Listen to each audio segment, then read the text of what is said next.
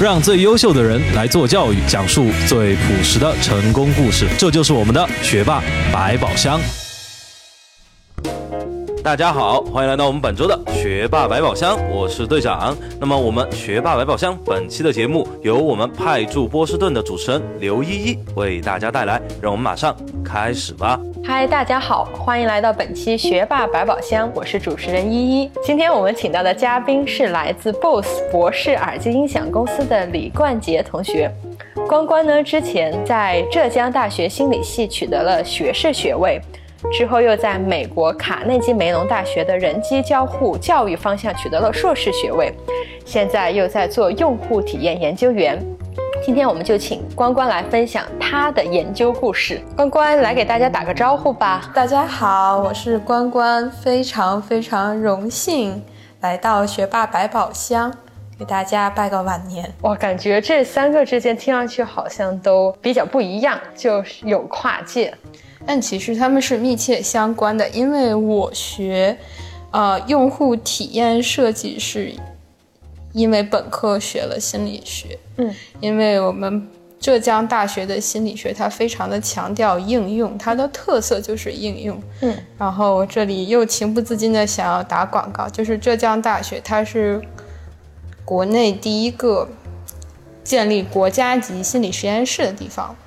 它当时建立的实验室呢，是叫做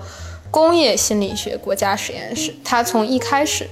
就是一个非常强调认知科学，用来指导实际的生产生活这样的一个嗯教育机构。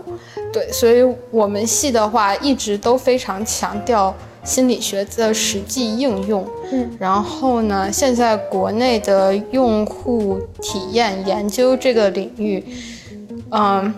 可能有点夸张，但是我之前听到的说法就是浙大的毕浙大心理系的前辈们、学长学姐们，在国内的应应用户体验研究这个方面占了半壁江山，这个样子，就好像说到很多人都说，哦，那个人以前是啊浙大心理系博士的，另一个另哦这个是浙大心理系以前硕士的，等等等等，对，所以说其实，在浙大学完心理学以后去做。啊，用户体验设计这样一个对心理学有一个是非常接地气的，真正用来指导产品设计的这么一个专业，是挺自然的一件事情。然后上完了硕士以后，我又意识到自己还是很难割舍研究这一块，对，所以我还是觉得做一个用户体验研究是非常对我而言是一个非常理想的事情。哇，关关，你刚刚讲的，就浙大在就是用户体验，就是心理学的研究 和实际的生产应用的结合方面有很深的渊源。然后，但是之后你还是做了一个选择去做用户体验研究。然后，一般的是从浙大心理系出来的，还有还有别的做什么呢？然后你是怎么样选择做用户研究呢？嗯，浙大心理系的话，还其实它很有很多人去做啊人力资源，嗯，然后据我了解的话，很多人在学术领域做，然后好像真的是好多好多人都去做了用户体验研究，基本上。大家就是毕业了，问啊，学长你现在在哪工作啊？我在做用研啊，果然果然都是这种感觉。对，主要是学呃，主要是做用研，然后就是学术研究这一块。嗯，对。然后我们说了，说到好几次用研，然后你现在也是做了用户体验的研究员，你具体是在做什么呢？你每天你一天的工作大概是什么样的？哦我每天的工作其实挺不一样的，因为它就是一个根据。呃，实验的设计，然后实验的数据采集，采集到数据以后进行数据分析，最后给出做出一个报告，用来指导具体的，呃。产品设计，嗯，那么大概就是这样一个流程。所以，我啊在研究的不同阶段，我每天做的事情其实可能挺不一样的。比如说，在做实验设计的过程中，就是就可以把它想象成一个，呃，研究项目的策划案，嗯，对，然后就要绞尽脑汁想这个目前的这个设计当中的设计问题是什么，有什么问题是要通过研究来解决的。那么我怎么样设计这样的研究，嗯，才可以真正的回答这个设计的问题，给我。的设计师们给我的工程师团队，嗯，带来一个有价值的参考意见。嗯，然后第二步，这个你实验设计好了，你就要执行，然后你要邀请啊一些人，就是啊邀请一些没有研究背景的，对对行为学研究没有一定了解的人，就邀请到这样一些人来到实验室里以后来做实验，然后这是真正的要采集数据，那么要给他们。啊，带着他们给他们讲解研究过程等等等，然后呢，采做好采集好了数据以后，要做这个数据分析，嗯，从这个数据当中抓出嗯。对啊产品设计有真正参考价值的信息出来，嗯，对，最后的话呢，就是一个。啊，写写一个一个报告，然后这个报告也是非常有意思的，因为你要考虑到你的受众是设计师团队和工程师团队，你要给一些没有行为研究背景的人讲清楚这个实验是怎么设计的，我在设计这个实验室有什么考量，然后根据这样的一个实验设计，我拿到了什么样的数据，我做了怎么样的分析，我现在根据这些。啊，一步一步推下来，我给你们的设计提出怎样的一个建议？你要把这些东西给没有行为学研究的人讲清楚。所以说我每天做的事儿其实可能挺不一样的，感觉挺难的，要把一个就是你的专业一些知识给一个没有这方面背景的人要讲清楚。心理学的另一个作用就是要剥除人们的偏见，就是剥除自己心理体验的影响来去设计产品。这个听上去不是一件很容易的事情，因为每个人都是自己心理活动的参与者嘛，也是产品使就是产品的使用者。所以如果设计师和工程师就说啊，我自己的一个感觉是这样的，但是你的那个用户体验是你的数据给我不一样，然后会不会质疑你们的研究啊？对，就是尤其是 BOSS 是在马萨诸塞州的一个。企业，然后它离波士顿、离 MIT、离哈佛非常近。我们的很多工程师都是有 非常严格的科学训练，然后他们其实会问一些非常犀利的问题，所以就要求你的实验设计要够严密，嗯，然后这样的话才能对你的工程师团队有一个说服力。对，是这样。嗯，然后我们说到了在学科的背景，那么性格特质呢？你觉得什么样的人比较适合做用户研究？我我觉得这个问题非常有意思，就是，呃，我上班以来有一个感受，嗯，就是用户研究员、用户研究人员，我们的团队的人，大家性格可以非常非常不一样，嗯。每一个用户研究人员都会有他自己的风格，但是最但是最重要的一点就是，用户研究人员一般来讲，呃，都是一个要对人有着浓厚的兴趣。嗯，那么你做一个用户研究人员，非常重要的一点是，你要跟你的受访对象建立起一种关系，就是你把一个受访对象邀请到你的实验室来，或者你去上门，啊。采访研究的话，你都是要让对方放松下来，让对方觉得他可以没有顾忌的跟你说出有关他体验的一切感受，因为做用户体验的话，人。其实大家，呃，你的受访人员一般来讲都是一个非常善意的人，否则他不会接受你的采访。但是善意的人呢，就会觉得我不想表现得很刻薄，我不想说很多有关这个产品的坏话。但这样的话其实是不利于你提升这个产品的。作为一个研究人员，你要鼓励对方打开心扉，你要让他觉得很安全。我可以说有关这个产品让我现在觉得不那么满意的地方，你要跟这个人建立起这种联系。所以。所以说，这个是我觉得用户研究人员性格上最重要的一点，就是你要，呃，你要愿意去跟人建立这种联系，既不太深，也不太浅，是一种职业上的联系，但是又让人感到很安全，可以跟你畅所欲言讨论这个体验。那么在这个基础之上，你可以是一个非常外向、热情的，也可以是一个内敛，但是一个。不断提出启发性的问题的这样的一种状态，就是你每一个用户研究人员有不同的性格，他们有不同的研究采访的方式，这个是没有关系的。但只要你有这种对人的行为的浓厚兴趣和愿意去建立这种与你的受访对象建立一种联系的这种愿望就可以。你刚刚说到，就是你的团队里面有很多人有不同的风格，对能给我们举些例子吗？大家会有哪些风格？就是刚才说到，呃，你要让你的设访对象放松下来，嗯，然后在我的 team 里面，在我的团队里面有两位我挺喜，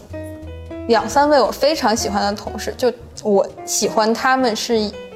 主要是在他们采访的方式上，因为他们真的很擅长让受访对象放松下来，然后，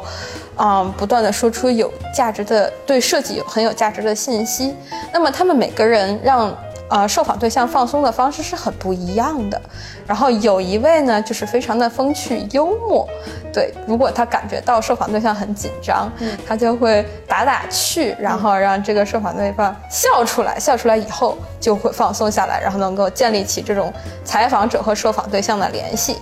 那么另外一位呢，其实他是非常内敛冷静的，然后他说话的声音呢也很低，但是呢就是很。有能给人带去一种很踏实的感觉，会让人觉得在这里说话是很安全的。他是一个非常能理，他就感到跟这个采访者聊天能够被理解，就即使说我说出一些我不满意的东西，他也不会责怪我。这个也是一种非常好的让人放松的方式。对，然后我就是觉得，不管你是那种开朗外向型的，还是内敛沉静型的，都可以做一个非常好的用户研究人员。所以说，用户研究人很重要一点，就是要让那个你的被采访对象信任你，然后能够畅所欲言，然后觉得安全，是这样的吗？嗯，我觉得这是一个技能，就是它是一个可以锻炼的事情。如果你真的对用研很有兴趣的话，嗯，你会。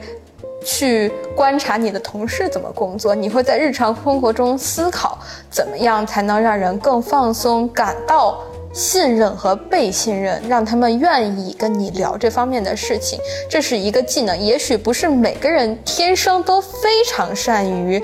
嗯，跟人沟通，让人畅所欲言，因为每个人的表达类型是不一样的，你很难说你。呃，一上来就是一个特别擅长让所有人都感到放松的人，但是这是一个技能，就是你去观察其他的人，嗯，你在日常生活中考虑这个事情，就可以把这个技能提升。然后你觉得，你刚刚说的这些技能是你在工作的时候可以观察到同事可以学习到的，然后你在现在做用户研究，哪些技能是你之前学校里学到的呢？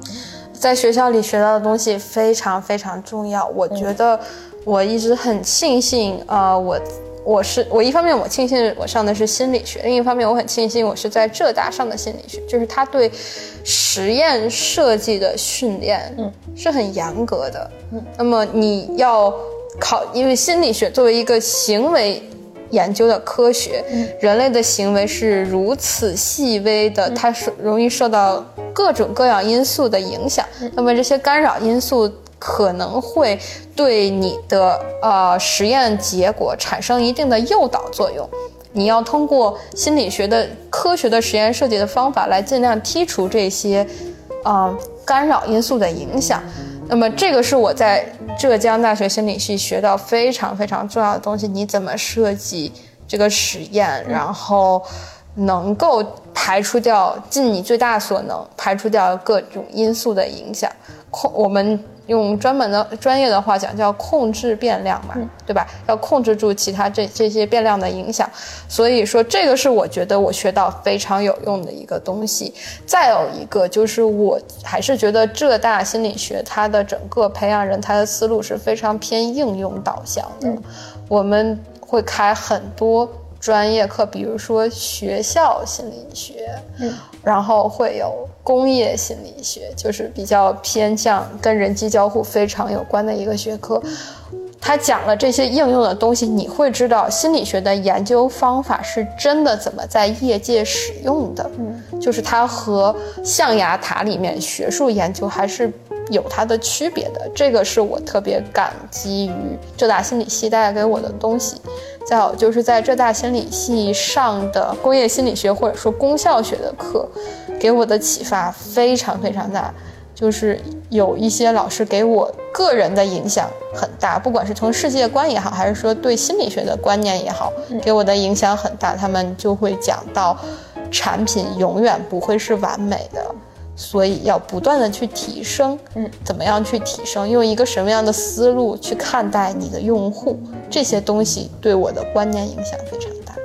大。家好，如果您是第一次收听我们的节目，请允许我们做个介绍。我是主持人队长，我是顾问拼一，我是策划科学，我是顾问依依，我是制作人志哥，我是顾问宇军，我是策划扯哥，我们是学霸百宝箱。如果您喜欢我们的节目，那就赶快点击屏幕右上角，把精彩分享吧。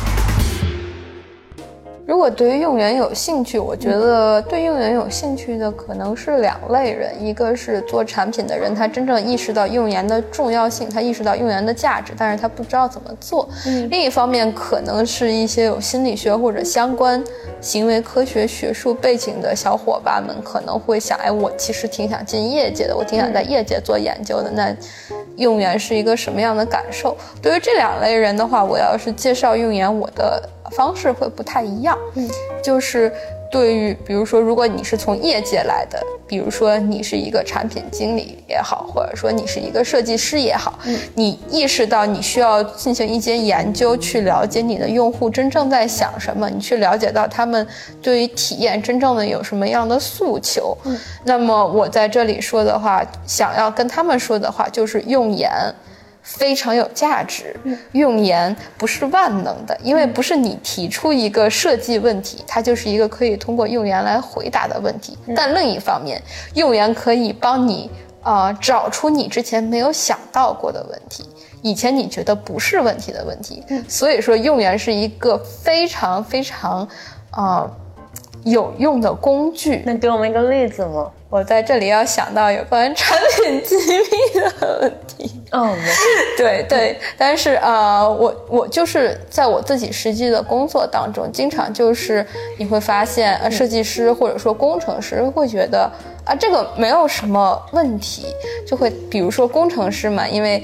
啊，工程师是非常伟大的一个职业。我个人觉得，工程师总是对世界充满兴趣，并且不断的想要改进世界。那么，工程师对于一个新的科技、新的技术会很兴奋，然后他们就觉得，哎呀，这个东西真好，我要把它放到我的下一代产品上面去。但是呢，用户可能会觉得，哎呀，我我觉得这个这个新技术，我觉得对它很陌生，嗯。这样的话，我对这个产品就会有一点顾虑或者戒备，因为不是每一个人都像工程师一样那么热衷于新的技术的，对不对？那你一个用户的话，你要想让你的用户和你的产品之间建立起一种安全的，让他们感到可以放心的体验，其实你是要循序渐进，你不能一下子就把一个最新科技用上来的。嗯，如果说你的目标受众是。绝大多数受众，而不是那种特别喜欢科技的人的话，嗯，你就要考虑到这个大家对新技术的接纳的程度，或者说，如果你真的觉得非常有必要在你的这个新产品上用上这个最新科技的话，你要想到怎么去帮助你的用户来了解。这个新技术，你要设计出什么样的体验？如果在他们第一次接触到这个新技术的时候，要设计出什么样的体验，让他们可以自然而然地认识这个新技术，放下他们顾虑和戒备，然后觉得这个东西其实没有那么难，是我可以学习的，是我可以学会的，而且学会以后对我的体验、对我的产品使用有非常大的帮助。就是说，这种东西有的时候。是工程师在很兴奋用到一个新技术，我很兴奋的时候，工程师是可能想不到的。那么你作为一个用户研究人员，这个时候就要站在你的用户的立场，因为你是代表了你的用户去跟你的产品团队去交涉，你就要告诉他们，用户其实可能会有这样一些顾虑，你要怎么样去把这个新技术介绍给他们？嗯，对，产品其实已经是融入到我们的社会当中。嗯。不仅是改变个体的行为，更是改变一个一代人、几代人的这个行为方式、行为模式。嗯，那么特别有意思一点，因为 BOSS 在很早很早以前是非常棒的立体声音响的制造者嘛。嗯，然后就是上一代人他们对体验的愿景和我们这一代人是非常非常不一样的。嗯对于他们而言，他们习惯的是什么？是旋钮，是按键。他们看到那样的东西，其实是非常有安全感的。我们之前已经面试的产品的时候，就会发现，就是很有意思。大家都就是一些不同年龄层的用户，对于好的体验的理解是非常不一样的。有些人，啊、有一些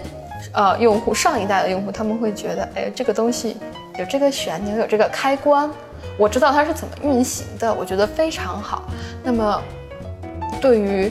一些触屏的触控的东西呢，他们其实会觉得啊，这是一个最新科技，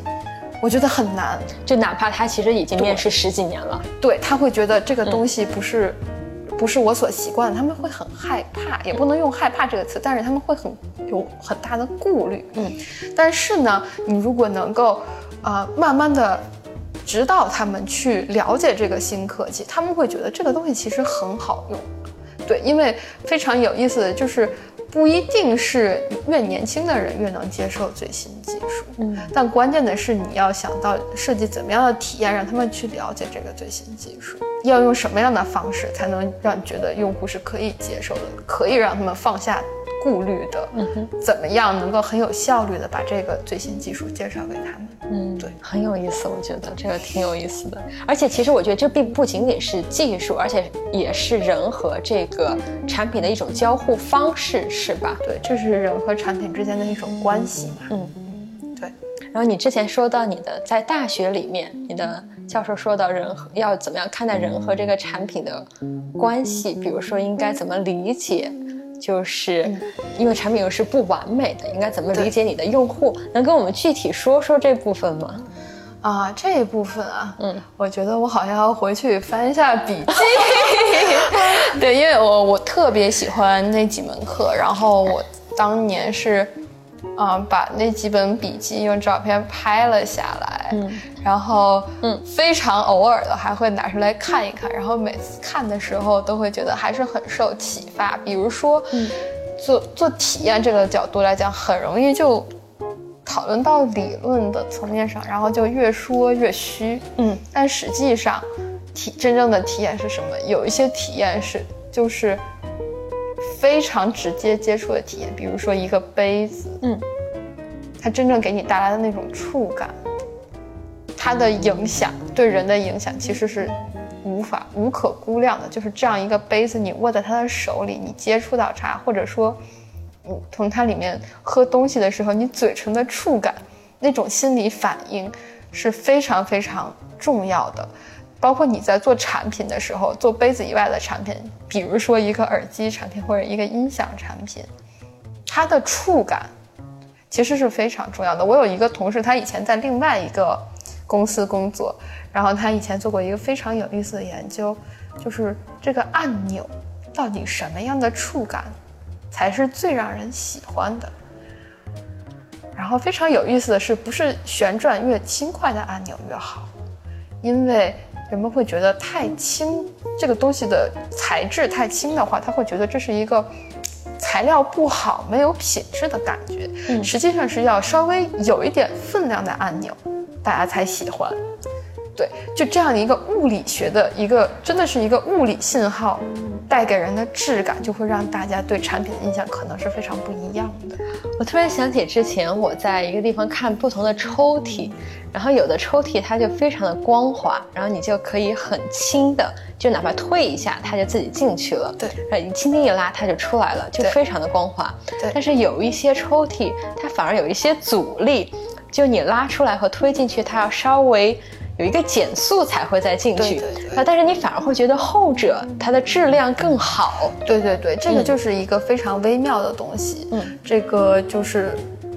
怎么讲，就是一个知觉，你对这个整个产品质感的体验。嗯，可以就是其实它不一定是一个越轻越有效率越好的。嗯，对，这是一个非常微妙的事情。所以并不是效率越高就一定代表着体验越好。对，没错。嗯，但是怎么讲？你要看你怎么样定义效率，因为有的时候对于用户而言，完成任务肯定是最核心的价值，但是完成任务的感受不一定说是啊、越轻快越好。对，因为你要给用户带去很多其他很重要的感受，比如说安全感、信任感，嗯，比如说要让用户觉得，啊、这个事情是我可以做到的，不要让用户觉得我对面对这样的技术我没有自信，嗯，而是要让他觉得这一切是可掌控的，等等。对我自己在日常生活中跟小伙伴们在一起的时候，就会感觉到大家的心理诉求是很不一样的，嗯，对，包括我，我作为一个朋友，能给不同的人带去的东西，也是非常不一样的。对，然后我会觉得有的小伙伴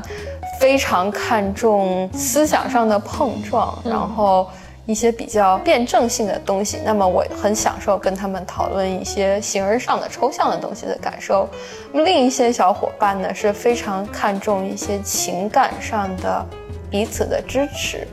那么我可以更多的跟他们享受一种信赖感。嗯，还有一些小伙伴非常的懂得生活，我就可以经常的跟他们一起，就是去啊、寻找各种有意思的生活当中的各种不同的体验。对，然后我会意识到每一个小伙伴给我带来的东西也是完全不同的。就在这样的互动当中，我觉得我自己的成长也特别多。就从心理学的角度来讲的话，我们的认知机制很大程度上是进化来的，然后它也是基因编码刻写在我们大脑运行的基本模式上的。啊、但是呢，每个人又有着独一无二的后天经历的影响。心理学的话，就是会说一个人的啊、性格特质也好，能力等等也好，这些东西都是一个先天决定，但是又深刻的受到后天影响的，就是会受到经验的影响，而去塑造出这些这个人的一个后天特质来。嗯，我们心理学上说，个性和性格是不一样的东西。嗯，个性是一种先天的气质，而性格是受到你后天经验的影响的。我们说规律，我们会说就是人。呃，人的心理是百万年来进化出来的一种机制，它肯定是有一些普世规律的。但是每一个个体的经验，都会深刻的塑造他最终发展出来的性格。所以说，如果你要想平衡这两者的话，一方面你要知道人的认知规律到底是怎么样的，另一方面你又要尊重每个个体不同的经验给他带来的影响。对我自己嘛，我会觉得学完心理学以后，我确实对自己的怎么讲，就是你看待自己的方式会更加不一样，因为你会知道有一些，呃，有一些东西是你的经验带给你的，你要去。呃，尊重你自己的性格特质，你要知道怎么样看待这样的性格特质，能够去给自己带来更好的生活，去帮助别人实现他们的想要实现的目标。某一些生活经验给我带来了重大影响，那么你要去正视这个生活经验的影响，而不是说，就是这是我的能力所没有的东西，这是我缺失的东西，这是不好的，并不是这样。你缺失的东西是你的特质的一部分，你做不到的事情呢？不一定要强求自己把这件事情完成，而是你可以把其他的事情完成的非常好。这是我觉得心理学或者说用言给我自己人生观的影响吧。就是关关，我觉得从你刚刚的聊天当中，就感觉你真的很喜欢研究。你你的工作是关于用户研究，对你在生活中也在有意或者无意的运用你心理学的一些研究的方法来认识自己或认识周围的人。然后，但是你没有去选择一个学业的，就是在学界做研究的一个状态，比如说去读博士啊，或者做学研究，而是选择了在业界。你为什么会做出这样一个选择呢？我觉得还是要感谢浙大的心理系，他们就是真的让我意识到，就是你真的在产品当中，在跟用户的接触当中，你才会知道人的行为、人和产品的交互有那么多的千变万化的模式，你会觉得心理学真的是可以用来让人们的生活变得更好的。就我个人的理想呢，而是会觉得说科学要用来指导生产，然后真的给人们带来切实可以体验到的幸福感。它才是一个打引号的好的科学，这是我个人的理想。所以我觉得，虽然我很，我确实真的很喜欢研究，但是呢，我会更希望。能够给人们带来可感受的一些变化，所以我觉得还是做产品、做用户研究是我最好的归宿。对，让我确实觉得非常钦佩关关的这样的一个心意，而且同时我也觉得浙大浙大心理系，你们听到我们的节目是不是应该给我付点广告费啊？嗯，那好，关关，我们今天聊天的时间也差不多了，然后现在你还有没有其他的你想对我们学霸百宝箱的听众们说的？然后之前还没有聊到的。啊，我想对家长和还在啊上学还还在考虑选专业的小伙伴们说，就是心理学不是一门关于读人心的学科，心理学是一种科学，它了解的是人类行为的规律，然后以及这些行为规律背后啊心理活动是怎么样深刻的影响着人类的行为的这样的一个。自然科学学科，